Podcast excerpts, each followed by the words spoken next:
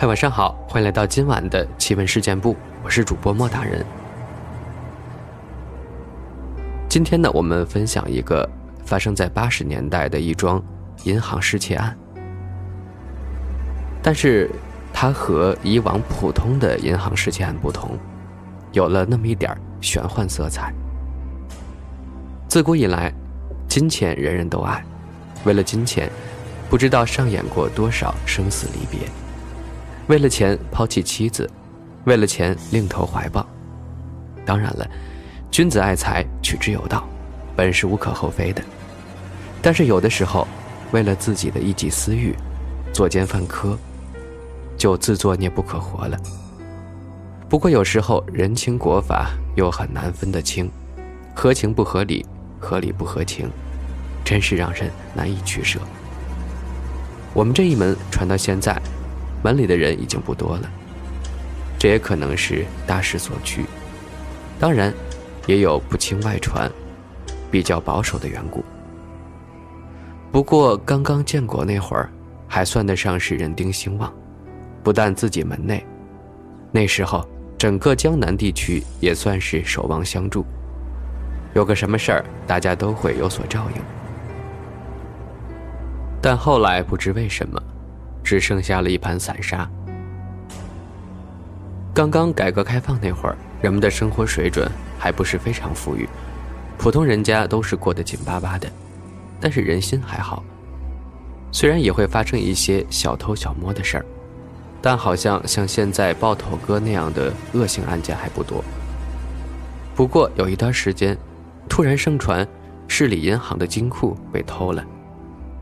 警行夜夜巡逻，也找不到犯罪嫌疑人，街头巷尾都那么传着，大家也就那么一说，我们也就那么一听。不过有一天，警察找上了门那个时候，警察上门是一个非常严重的事儿，我们门里又都秉承着不入宫门的祖训，所以猛地一见到警察，心里还真有点慌。后来经我们那儿的户籍警一解释。才知道，是市局里有人请我们一家去喝茶叙旧。门外车子都派来了。说到叙旧这个词儿，最让人不解。和警察有什么好叙旧的？不过车都开来了，不去也不成，只好赶鸭子上架，上车走一遭。不一会儿到了市局，就由人带到了一个会议室，大家大眼瞪小眼等着。不一会儿。有几个警察陪着一个被他们称呼为邓老的人进来了。据我爷爷后来说，他还当是哪个邓老，原来是之前一起拜门的师兄，不过他吃不了苦，学了一年多，就自己出去闯荡了。没想到现在倒混成了邓老。我爷爷那时候在钢铁厂里做小组长，心里估计相当的不平衡。见面呢，也就真是叙叙旧。后来吃饭呢，是去国际饭店吃的。那个时候，国际饭店还算得上上海著名的高楼大厦。小孩子都喜欢数到底有几层。那顿饭吃公家的，什么菜是不记得了，反正特别丰盛。在饭桌上才知道，原来当年离开师门后，这位邓老一路北上发展，最后终于结识了一个重要人物，于是。就成了现在的邓老。这次重来南方，确实是因为出了个大案子。由于其中所涉及的内容脱离了现有的科学认知，所以警察自己感觉有点搞不定。于是上面派邓老来协助办案。邓老的功夫说没有吧，有一点；说有吧，可能这实际操作上会有些问题。但是这面子不能丢，于是就以叙旧之名。把我爷爷找来了。根据他的描述，金库里到目前为止丢了三万块钱。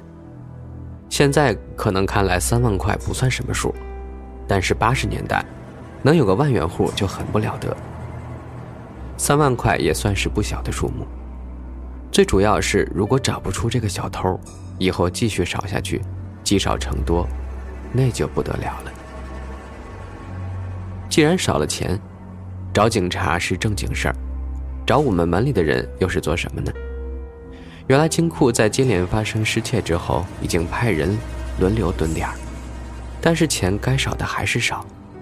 最为诡异的，金库大门根本没有开合的痕迹，更别说什么撬门呀、打洞了什么的。所以市里的人才觉得并没有那么简单。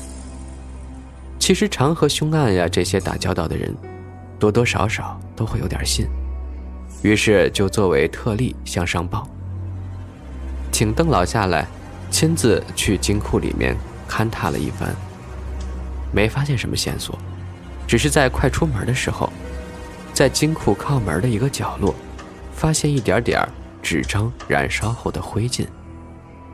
说着，就从一个透明密封袋里，把那个纸灰拿出来给我爷爷看。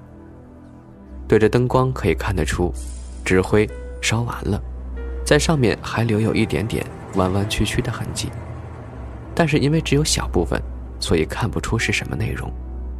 但是就凭着一点弯弯曲曲的痕迹，可以判断，这是一张纸符。难道是行内人作案吗？这个事情可就大条了。学术武技之中。就有不得仗术盗财，犯了这个借条，严重点的要三刀六眼儿，轻了也要逐出师门。究竟是谁这么大胆，用树偷钱，竟然还敢偷金库的钱？于是，我爷爷就向邓老提出，再去金库踏勘一次。当时是白天，银行还在办公呢，就约好了晚上再去。吃完了饭，又派车送我们回家。晚上时，邓老坐车来接我爷爷，去金库看看。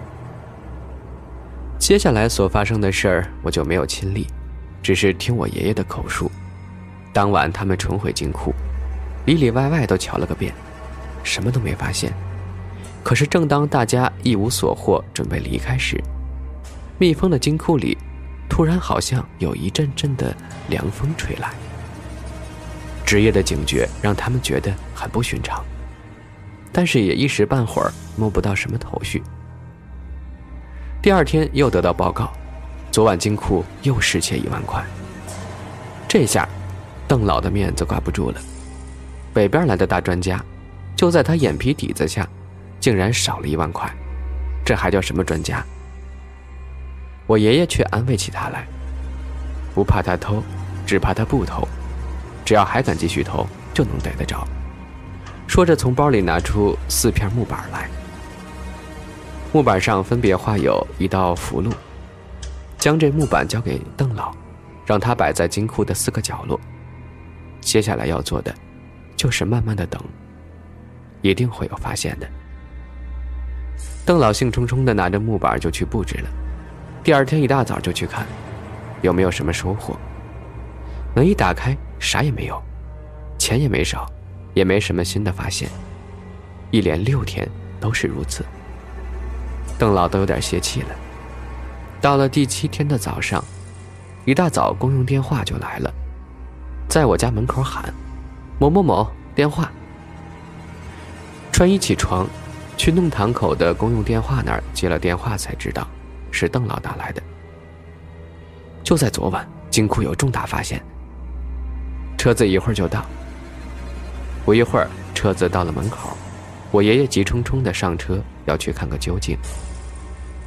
到了金库，老邓早就等在那儿，看到我爷爷来了，忙不迭的把他迎进去，带他去看了一个东西。到金库里，发现就在金库门口，多了一张黄表纸和一叠钱，正好又是一万。邓老拿起黄表纸给我爷爷看，这一看就知道。是五常符，感情这位道友是在用阴兵搬运呢。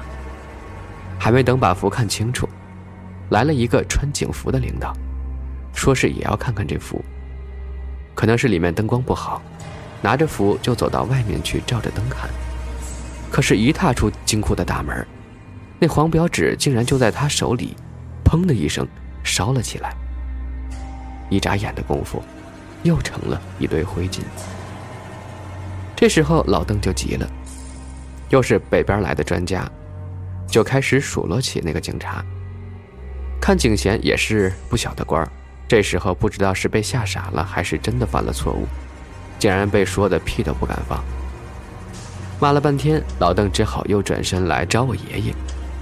爷爷这个时候心里其实已经明白了大半，这个不但是行内人做的，而且从刚才那张符的花字来看，是哪个门的也可以猜个八九不离十。但是这件事儿现在再往下办就难办了，因为会牵扯到不同的门派，要是一个不小心，双方斗起来，可就是大事儿。所以符烧了，倒可以说是断了线索，无从查证。就在这儿，把这件事给做个了断。线索一断，之前失去的赃款自然也难以查找。其实银行方面对之前失去的钱，倒不抱有什么希望，只希望以后别再少就行。这一点我爷爷倒是一口答应了，让他们拿来两桶清水，依次在清水中画入两颗丸药，在金库四面用清水画了四道结界的符。安安银行的心，不会再发生失窃的事儿。因为是自己弄坏了物证，所以警察那边也没什么话说，草草写了报告交上去。邓老在这儿待了一个多月，果然再也没有发生过失窃的案子，于是重谢爷爷，也启程北上了。这件事呢，本来就到此结束，不过大概隔了三四年吧，有一天突然我家门缝里。发现了一封信，拆开信件一看，原来才知道和这事儿有关。开头当然说了很多感谢的话，感谢没有继续追究。后来呢，也写到了道歉的缘由。原来这个人当时还年岁不大，喜欢上一个小姑娘。当时的中国，也正人人都热衷于往外跑，这小姑娘呢也要出国，但苦于没有钱。男的普通工人一个。哪有那四五万块钱可以资助她？那女孩对男的说：“只要送她出国，立马就和他结婚。”思来想去，要弄到那么多钱，只有靠自己传下来的道术了。于是铤而走险，就像《白蛇传》里白素贞盗银库那样，去盗金库里的钱。拿了四次，还生怕别人发现，每回只拿一万，可没想到还是被发现了。后来四万块，再加上自己的积蓄，东拼西凑，借了点外债，总算是送姑娘出了国。可是结婚了没有呢？当然是去了美国，就再也没有音讯了。想了三四年，最终决定写一封信给我爷爷，希望能得到他的谅解。直到现在，我也不知道哪个门里出了这么个痴情的汉子。爷爷也一直讳莫如深。只说是另一门中的一个后辈，但是那一门和我们大有渊源，也算是还他们一个人情了。